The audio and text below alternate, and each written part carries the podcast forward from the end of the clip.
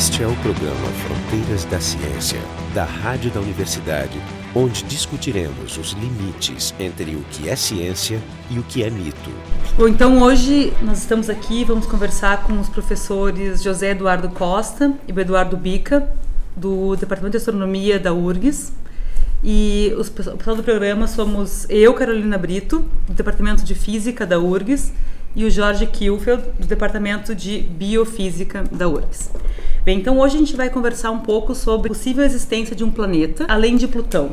Então, os astrônomos estimam que ele exista e eu gostaria então que o Bica nos desse uma introdução a respeito desse planeta, porque que a história de como é que ele, a gente, por que a gente acha que ele existe e tal. Bom, essa busca uh, com predições matemáticas ou físicas, elas já começam em 1766, né, no que é hoje a Alemanha. Tício né, é o nome de um e Bode é o nome do outro, e eles geraram uma relação matemática assim uh, para a distribuição de distâncias né, dos, uh, uh, dos planetas. Né. Descrevia bem Mercúrio, Vênus, Terra, Marte, e havia um buraco entre Marte e Júpiter. Né. Estava faltando um planeta. Depois descrevia bem a distância de Júpiter, de Saturno, e tu podia extrapolar aquilo, prever um outro na distância que hoje é Urano. Né. E isso teve um sucesso imenso, motivou os astrônomos nos 30, 20, 30 anos seguintes, né? E assim foi descoberto o Urano em 1781, né, por Herschel na Inglaterra, né? Que era músico e astrônomo. Né? É, todos tinham várias atividades. Né? Mas isso que foi uma descoberta meio acidental, na verdade. Não, é? não foi exatamente uma predição, como foi o caso de Netuno. Ah, claro, não. Tu não sabia onde olhar no céu. É. Tu tinha ideia, né, que dava uma distância, né? Ele podia estar em qualquer constelação zodiacal ou perto, né? Uhum foi quase que um acidente, eu diria. Né? É, mas, mas, mas, mas, não é bem um acidente porque ele estava motivado a buscar aquilo noite a noite. Sabia né? mais ou menos onde deveria estar. Não, isso não, isso foi, foi surpresa, isso foi surpresa. Nesse caso de Urano foi, não, é até ele falou falasse zodiacal, até explicando para o ouvinte, né? Não é em qualquer lugar do céu que tu vai procurar um objeto do sistema solar, porque o sistema solar tem uma, passando para nossa sorte, né? Ele está uhum. achatado num ah, plano, sim. então esses objetos também estariam no mesmo plano das órbitas dos demais planetas, é chamada eclíptica. Né? Então isso chama no plano zodiacal. Aham. Não tem nada a ver com astrologia também. sim, sim, sim. sim. Ah, ah, um parênteses nisso tudo, tanto que agora achei interessante os comentários, é que na verdade uma coisa é tu descobrir historicamente, descobrir né, uma motivação, etc. Uh, e outra é avistar, né? Na verdade, em 1590, Flamsteed ele uh, fazia um catálogo de estrelas, né? E desenhava as constelações. Enfim, os holandeses têm uma tradição grande né, nas constelações, etc. E a, então a, a, ele achou uma estrela na constelação do Tauro, 34 Tauro, ele dava números quando acabavam as letras uh, gregas minúsculas. Lá, na ordem de brilho, né? Na ordem de brilho, basicamente. Como aliás se faz hoje. Como se faz hoje. E, uh, mas aquela estrela nunca mais foi vista por outros que buscavam. Né? Uhum. E, uh, Ela se mexeu, maldição. é, é. Mas aí hoje, com simples planetários desses eletrônicos, né, que a gente tem, o, o Stellarium, softwares, etc., tu volta no tempo e, e, e, Urano está lá. Então Urano foi avistado antes, não foi a única vez, tem outros dois ou três relatos históricos. Ah, mas não foi descoberta. O mais divertido que eu tenho, que é uma que eu não sabia, descobri recentemente, que o próprio Galileu desenhou o campo Exa de, é, eu ia falar seria também, Netuno, claro. em 1612. Né? Exatamente. Ele estava olhando junto. Mas, é, mas obviamente é. o troço se mexia tão devagar que ele não nem imagina. Mas ele, ele, ele desenhou porque ele avistou. Ele, ele, ele desenhou ah, um campo. Ele, ele né? via Júpiter uh, e havia uma conjunção de Netuno com Júpiter, ele não sabia, claro. Então ele desenhava como todas as noites, ele fazia os satélites, a posição dos satélites de Júpiter, né? E desenhava algumas estrelas de fundo. Para referenciar hum. o movimento. Né? Fazendo, ele, ele, ele tinha avistado Netuno também. Não, essa é muita sorte. Mas esse planeta X, pelo que, pelo que eu entendo, ele ainda não foi uh, avistado, uh, mas ele está sendo nem comprovado. Era. Nem comprovado. É. Ele, ele, ele é. tem, existe algumas indicações indiretas de, de, de, que ele existe. Que indicações são essas? Na verdade, isso também várias etapas históricas. Né? Na primeira vez que se deu o nome de planeta X, foi posterior, inclusive, à primeira vez que se aplicou a, a física, né? Hum. Ou seja, que primeiro uh, séries, bom, séries na parte interior, ok? Ele foi descoberto Sim. também com aquela relação matemática. Do cinturão de asteroides. Piazzi, né, um é. italiano. Primeiro foi considerado um planeta, depois um asteroide, 200 anos, é. Aliás, e agora é, voltou, voltou, a ser planeta. Aliás, isso é importante, não. né? A gente tinha nove planetas uh, durante um tempo, mas hum. antes de Plutão. Porque Ceres é, foi considerado um planeta entre 1801 e 1850. Tá. E, na verdade, um dos objetos do cinturão de asteroides. Né? Exa exatamente, exatamente. Uma hora asteroide, e hoje está chamando de planeta não, da parte interna. Planeta né? não.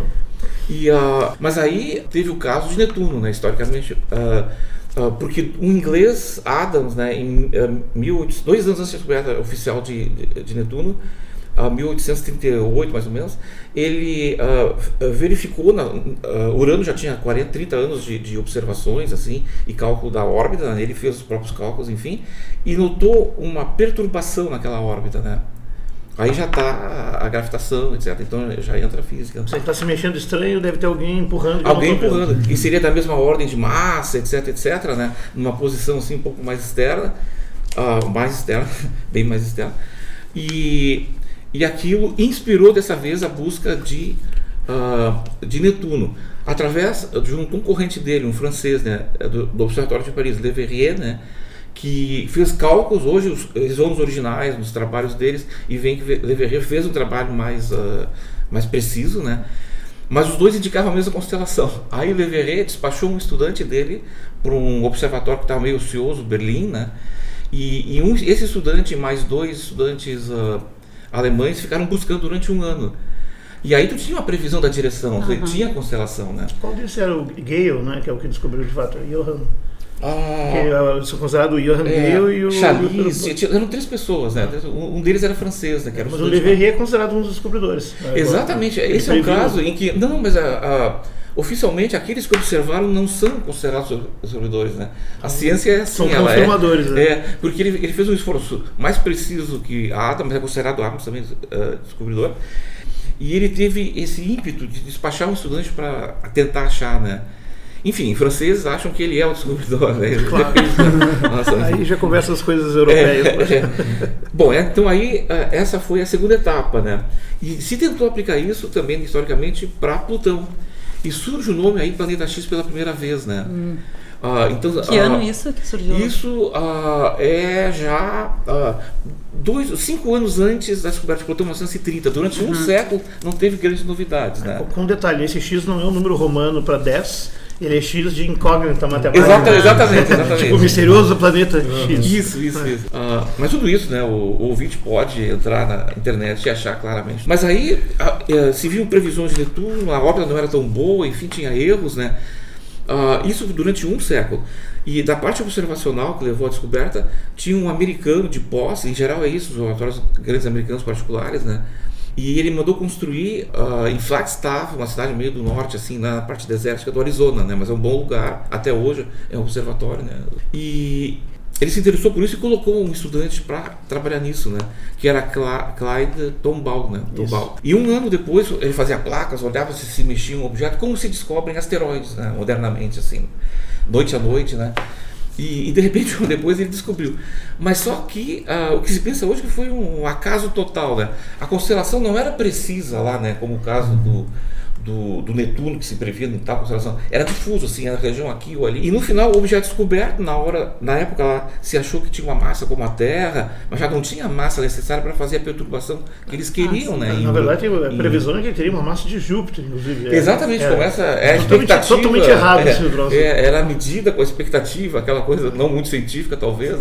Ou, parece que na mesma época ou erro simplesmente erro. mas só então quer dizer que uh, quando eles, eles estimaram que Plutão existia eles estimaram que deveria existir um planeta planeta muito maior. Exatamente. Mas naquele lugar. E naquele acharam local. uma coisa pequena naquele lugar. Tá, então, então por que, que os cálculos, por que, que se satisfizeram com esse, com esse, com esse planeta? Porque eles, Ou não bastante incertos. A órbita, é, as posições de Netuno ao longo do, do século, assim, tu não tinha a mesma precisão, eu acho, do começo do século XX, né? Ah, tá. Isso, a, a posição medida ao longo do tempo pode ter tido incertezas. Mas parece que esse, nessa mesma hora que descobriu o, o, Plutão, que teria hipoteticamente uma massa muito gigante que logo se provou não era, também se descobriu que aquelas perturbações supostamente causadas em Netuno e Urano, que seriam, que levariam a descoberta de Plutão, também estavam erradas, estavam exageradas. As elas não eram tão ah. intensas.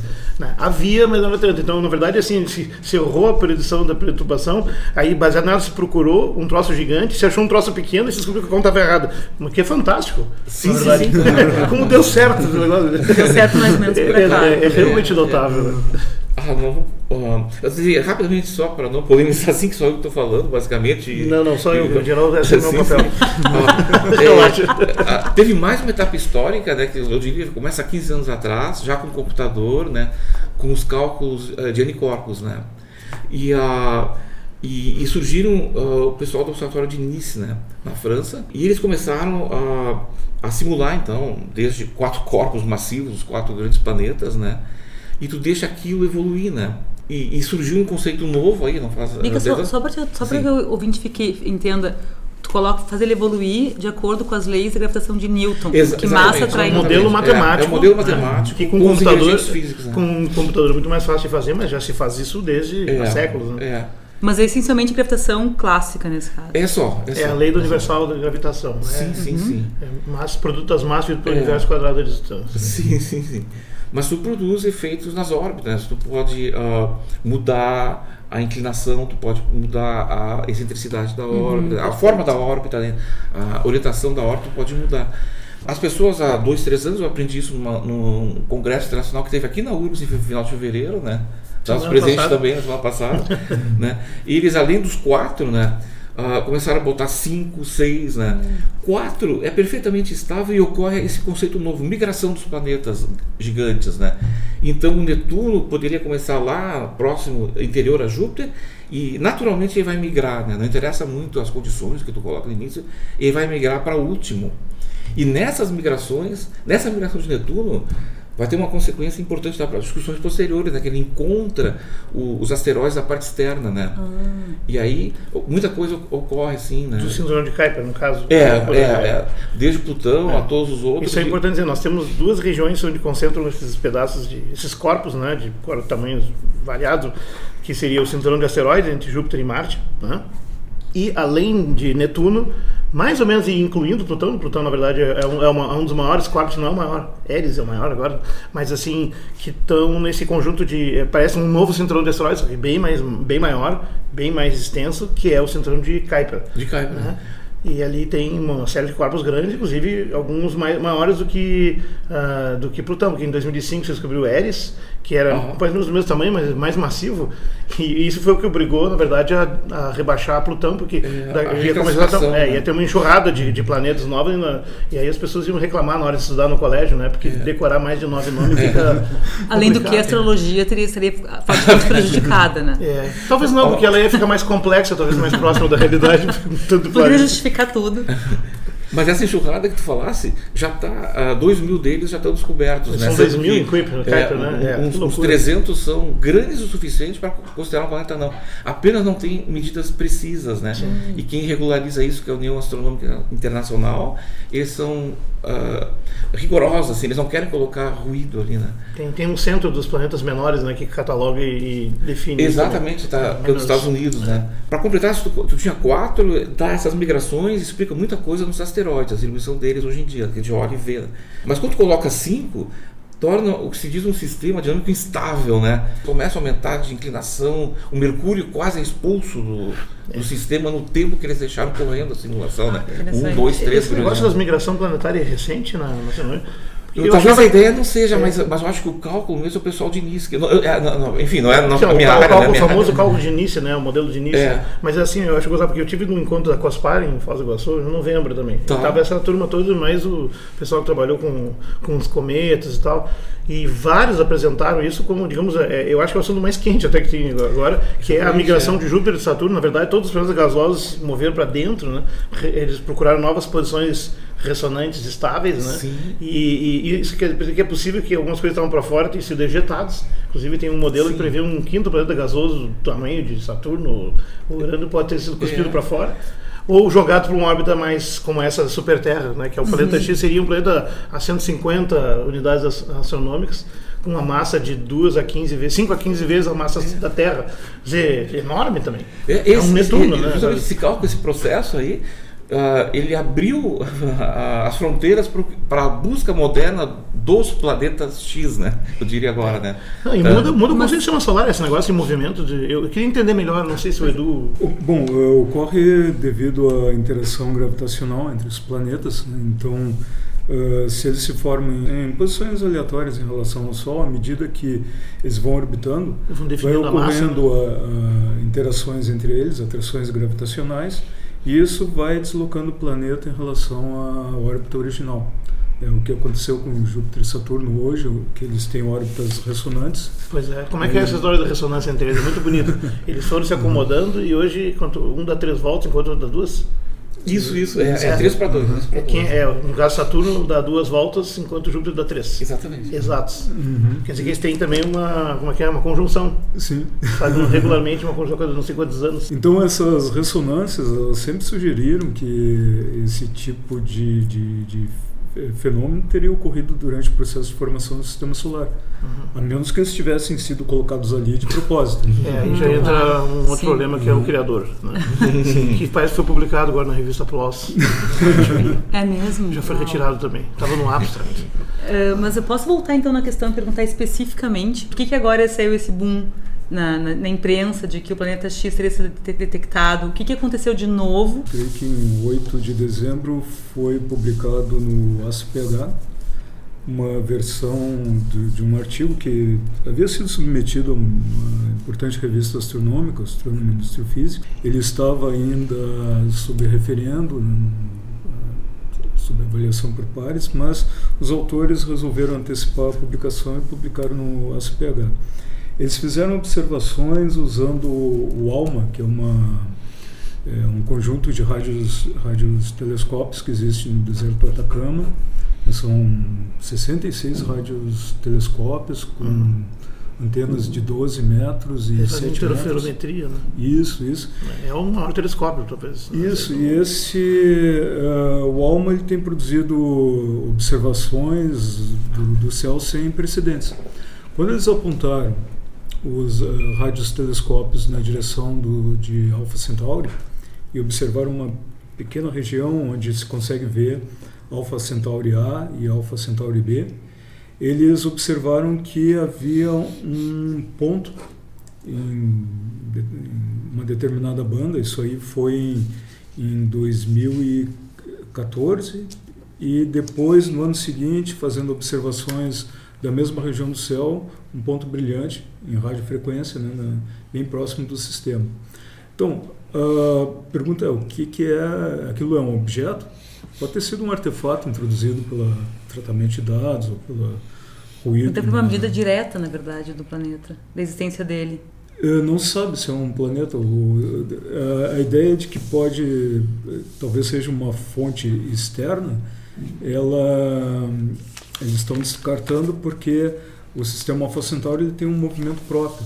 Uhum. Então, uma fonte externa, muito mais distante, não Mas, mas, teria- mas assim, então, eh, ele está previsto desde 1930, esse planeta, e hoje a gente está tentando, começando a ter esperança de medi-lo. É isso que a gente. É, é verdade Ex- isso? Existem vários programas eh, dedicados a procurar objetos eh, transneptunianos. né? O telescópio espacial WISE fez um levantamento do céu inteiro na região de infravermelho. Com base nas observações, a gente sabe que planetas do, do porte de Júpiter eles não podem existir, até- pelo menos até uma determinada distância. Essas observações que eles eh, foram dois astrônomos eh, suecos fizeram, eh, elas levantam outras hipóteses. Poderia ser um objeto dentro do sistema solar, mas nesse caso não sabe se seria um, algo do, do porte de uma superterra. Se fosse algo do porte de uma superterra, teria que ter uma vez e meio o tamanho da Terra e ser extremamente frio. Só que aí leva uma questão, assim, eles descobriram isso por acaso. Então, para descobrir uma superterra dentro de uma pequena região do céu por acaso, Claro. deveria existir talvez centenas de milhares de superterras. O que, segundo alguns eh, estudiosos, é inconcebível, porque tornaria o sistema solar totalmente instável. Mas tem essa, esse, esse artigo que saiu agora também em dezembro do ano passado, aí do Trujillo e Shepard, que fala do SEDNA. SEDNA, como é que é? Objetos do Cinturão de Kuiper, né? Claro. Mas assim, eles encontraram ele em 2003. E ele é completamente estranho. Tem uma órbita que vai ah, de 76 unidades astronômicas, ou seja, mais do dobro da distância de, de Netuno, né? até 930 unidades astronômicas, ou seja, lá para os confins do- da nuvem de Oort e tal. Né? Muito excêntrica. E, e o plano dessa órbita é muito inclinado em relação ao plano da, do, do sistema solar. Então, ele, ou ele sofreu uma perturbação muito severa, ou ele pode ter sido até uma captura de outro, enfim. E aí, ao longo dos anos, eles alegam, os autores ali, que ter descoberto já uns 12 corpos dessa categoria, né? Sendo que o último foi em 2012, que é igualzinho a CERN, inclusive, o 2012 VP-113, que vai de, oi- 80 até, é, de 80 até 446 unidades astronômicas. É bem parecido, bem inclinação e tal. E esses corpos, então, eles não parecem estar. Eles, eles, uh, o ponto mais próximo do Sol é fora da, da órbita de Netuno.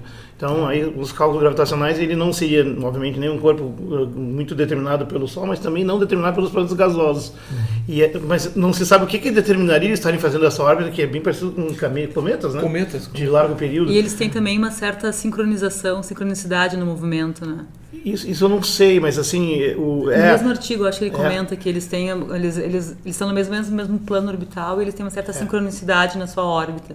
O que leva a crer que existe algum outro planeta massivo.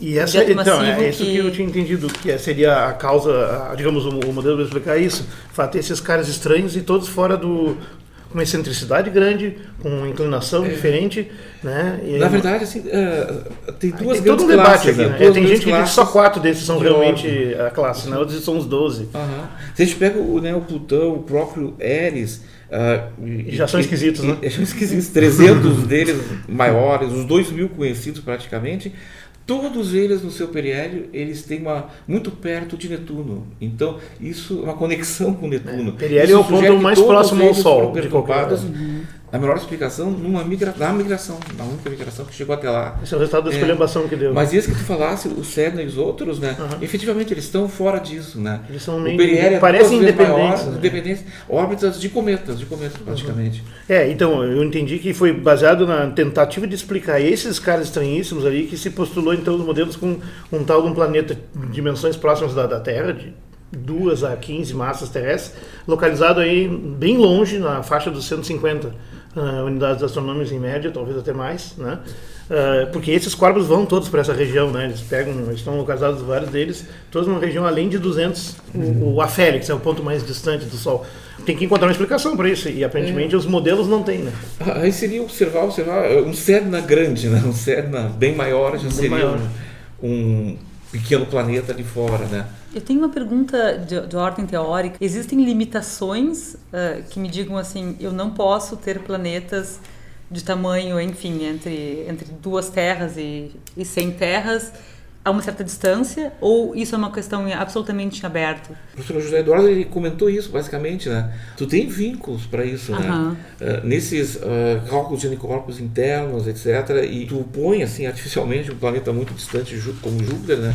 Tu vê que ele não, não deixaria possibilidade para outros. Mas, mas, mas isso é uma questão, é, isso seria a órbita estável, mas, por exemplo, a gente pode imaginar uma dinâmica, como a gente está falando de migrações agora há pouco. Passam frequentemente, assim, frequentemente, quer dizer, a cada 600 milhões de anos, bilhão de anos, passam Uh, estrelas, uh, uh, anãs marrons chamadas, têm massa um pouquinho maior que Júpiter. Né? Próximas do, do sistema solar. Né? É, do sistema solar, e elas perturbam aqueles sistemas. Né? Ah. Uma chacoalhada na Uma nuvem. chacoalhada, inclusive a nuvem não é apenas esses planetas que se esperam no plano ali, há nuvens de cometas, como a nuvem de Oort, né? Uhum. Ah, e, e, é uma bola no qual nós vivemos dentro. Nós e, vivemos dentro. essas perturbações poderiam explicar, por exemplo, essas órbitas que o Jorge estava comentando agora há pouco? Desse... Então, esse seria um modelo alternativo, né? Pois é. Uhum, uhum. Ou seja, não existiria é. nenhum planeta X, existiriam essas perturbações que seriam Sim. responsáveis. Órbitas bastante excêntricas, que é uma característica dos Sedna, né? Poderiam Muito ser produzidos aí. Uhum. Na verdade, do ponto de vista modelo, modelo dinâmico, evolução dinâmica, formação lá, tudo isso uh, leva a várias possibilidades, mas eu acho que recém agora, eu diria, está uh, ocorrendo esse boom que o doutor José Eduardo falou, né, da, a partir de dezembro, de começar a buscar isso com uma instrumentação uh, mais adequada para descobrir. Uhum. Né? É como o pessoal fez em 1930, por exemplo, o caso de Plutão, em que Clyde Tombaugh né, tinha uma instrumentação de ponta lá, que, o, que a pessoa que construiu, né, uh, o Observatório de Flagstaff uh, permitiu todo aquele, aquele. Então as pessoas têm hoje uh, recursos. Locais, recursos, recursos observacionais. Né, então a observação agora vai limitar a teoria, na verdade. Vai limitar a teoria, sim. É, eu acho que agora o futuro são as simulações computacionais né? e limitadas pelas informações que a gente consegue através de observações mais refinadas. Já falando em simulação, como é que tu comprova então? Porque uma simulação é um modelo. Ele, tu pode fazer modelos mais esdrúxulos para dar o mesmo resultado ou modelos que prevêem coisas bem diferentes. Como é que se chega na prova disso? Por exemplo, parece que se pode usar dados de exoplanetas, de sistemas exoplanetários uhum. que estão em outros estados de desenvolvimento. Né? Não sei se isso ajuda a comprovar modelos, né? porque nunca poder dizer exatamente o que aconteceu no nosso sistema solar. Não tem evidências fósseis disso, a não ser muito indiretamente nas ressonâncias É, e tal. a comparação do, de outros sistemas, eh, do nosso sistema solar com o nosso sistema planetário com outros sistemas planetários, eles eh, podem eh, reforçar a plausibilidade de certas hipóteses levantadas, né, de certos modelos sobre a evolução do sistema planetário. O, nesse artigo do Scientific American sobre o planeta X, que deve sair em março agora na edição brasileira do Scientific American, sendo de fevereiro na americana, o autor ele, ele menciona que a gente só escrutinou com esse grau de detalhe em busca de planetas menores uma área de 10 graus quadrados, uma coisa assim tipo uma lua cheia. e o céu é um negócio né, muito grande, que diz que agora tem um projeto que é o LSST, né, o Large Synoptic Survey Telescope, eu não sei como é que funciona isso, É um tele- telescópio de 8 metros, né?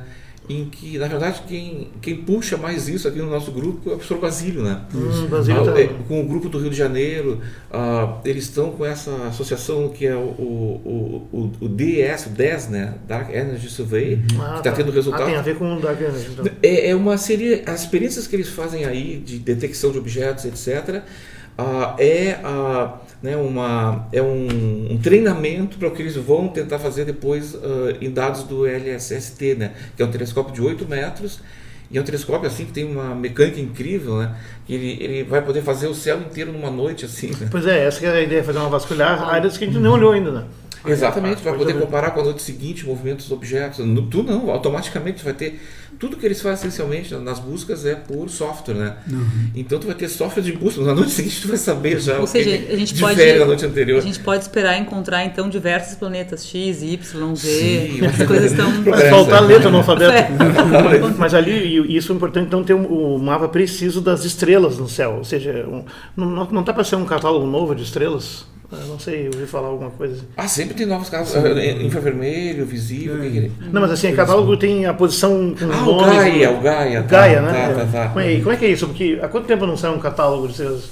Não, 50 a, anos? a versão inicial do Gaia foi o Hipparcos em, em 1999, uma experiência de 96 99. Era um satélite com a maior precisão que a gente conseguia aqui na Terra para fazer imagens e, e, e também tu tem que manter ele apontado assim, né? Uhum. Com a, a estrela num pontinho, ela não fica espalhada, né? Tem que ser muito estável esse telescópio. Muito estável, exatamente, muito estável o telescópio. E o Gaia é o progresso disso, né? Mas ele já está com a tecnologia de cinco anos atrás. O fato de tu fazer um, algo de ponta, mas tem problemas né, políticos, financeiros de, Claro. de lançar, etc. Tarda, de repente ele não é a mais. ah, ah, não é a última tecnologia. Legal. Bom, excelente. Eu não sei se vocês têm vontade de fazer alguma consideração final. O Eu poderia dizer que a gente está numa fase efervescente, assim, Aham. né? Ah, Da Fantástico. aplicação do alma de. Esses, esses resultados que o professor falou não estão publicados, né? Eles resolveram Sim, sim, lançar sim. num banco de artigos, assim, né? Para ver a reação, eu acho, do público, etc. É, no caso deles, legal, porque é para é pra aumentar o número de referis, não para sair se promovendo. Não, e também para Que que outros em outros casos observem. acontece também. o próprio alma e eventualmente uma, algo que dê para observar isso, né? Porque isso aí. Porque a efervescência, então, pelo que eu entendo, é observacional mesmo. Já tem muito Observacional. modelo, muitos. Muito modelo Computacionalmente a gente já tem muita, muito Sim. recurso e agora tem efervescência porque a gente É. vai conseguir medir mesmo. Mas e- como sempre, né? Um alimenta o outro. Aham, assim, né? claro, Uma dúvida, assim, Ciência, o, assim, o ALMA é um radiotelescópio, ele usa ondas de rádio. Alguns telescópios são infravermelho, os espaços e tal, mas em que usam o comprimento de onda que não é visível, outros usam luz, e muitas descobertas são com eh, esses ópticos mesmo, né? Existe também uma diversidade, então, de comprimentos de onda que tu pode estudar ele. É, isso- E isso muda as coisas, ou seja, alguns só vão ser detectáveis em algumas janelas, outros em Sim, outras. por exemplo, objetos mais frios, Pois é. são muito melhor detectados em comprimentos de onda maior. né? Então, E os mais escuros também, né, no infravermelho, eu suponho, mas Sim, sim, sim. Uhum. Ah, então, nesse sentido, é importante entender as propriedades de um planeta para poder saber em, em que comprimento de onda tu procura. Né? A gente estava comentando um pouquinho antes do programa sobre as propriedades desse planeta X. Vocês me disseram que ele seria. Você sabe um pouquinho, né, Bica, tu estava comentando que, É muito frio. que ele é muito frio. É. Então, então, de repente, você tem alguma, alguma dica de, de que comprimento de onda nós, nós deveríamos procurar. É. Né? Na verdade, né, o, o, se classifica né, o, o, o ALMA no rádio, né? Antenas, antenas, etc. Mas ele está no limite, assim, do infravermelho distante. Né? Usa um pouco de infravermelho. É, e, e, o que é interessante, não teve quase nada né, no passado de telescópios desses comprimentos de onda. Né? Não, o ALMA é único mesmo. É o único. É o único. Canos da pedrinha. então tá, muito bem. É, hoje nós conversamos com o José Eduardo Costa e o, e o Eduardo Bica do ambos do Departamento de Astronomia da, da URGS. Estavam presentes no programa como o Jorge Kilfeld e eu, Carolina Brito, eu do Departamento de Física da URGS e o Jorge Kilfeld do Departamento de Biofísica da URGS. O programa Fronteiras da Ciência é um projeto do Instituto de Física da URGS. Direção técnica de Francisco Guazelli.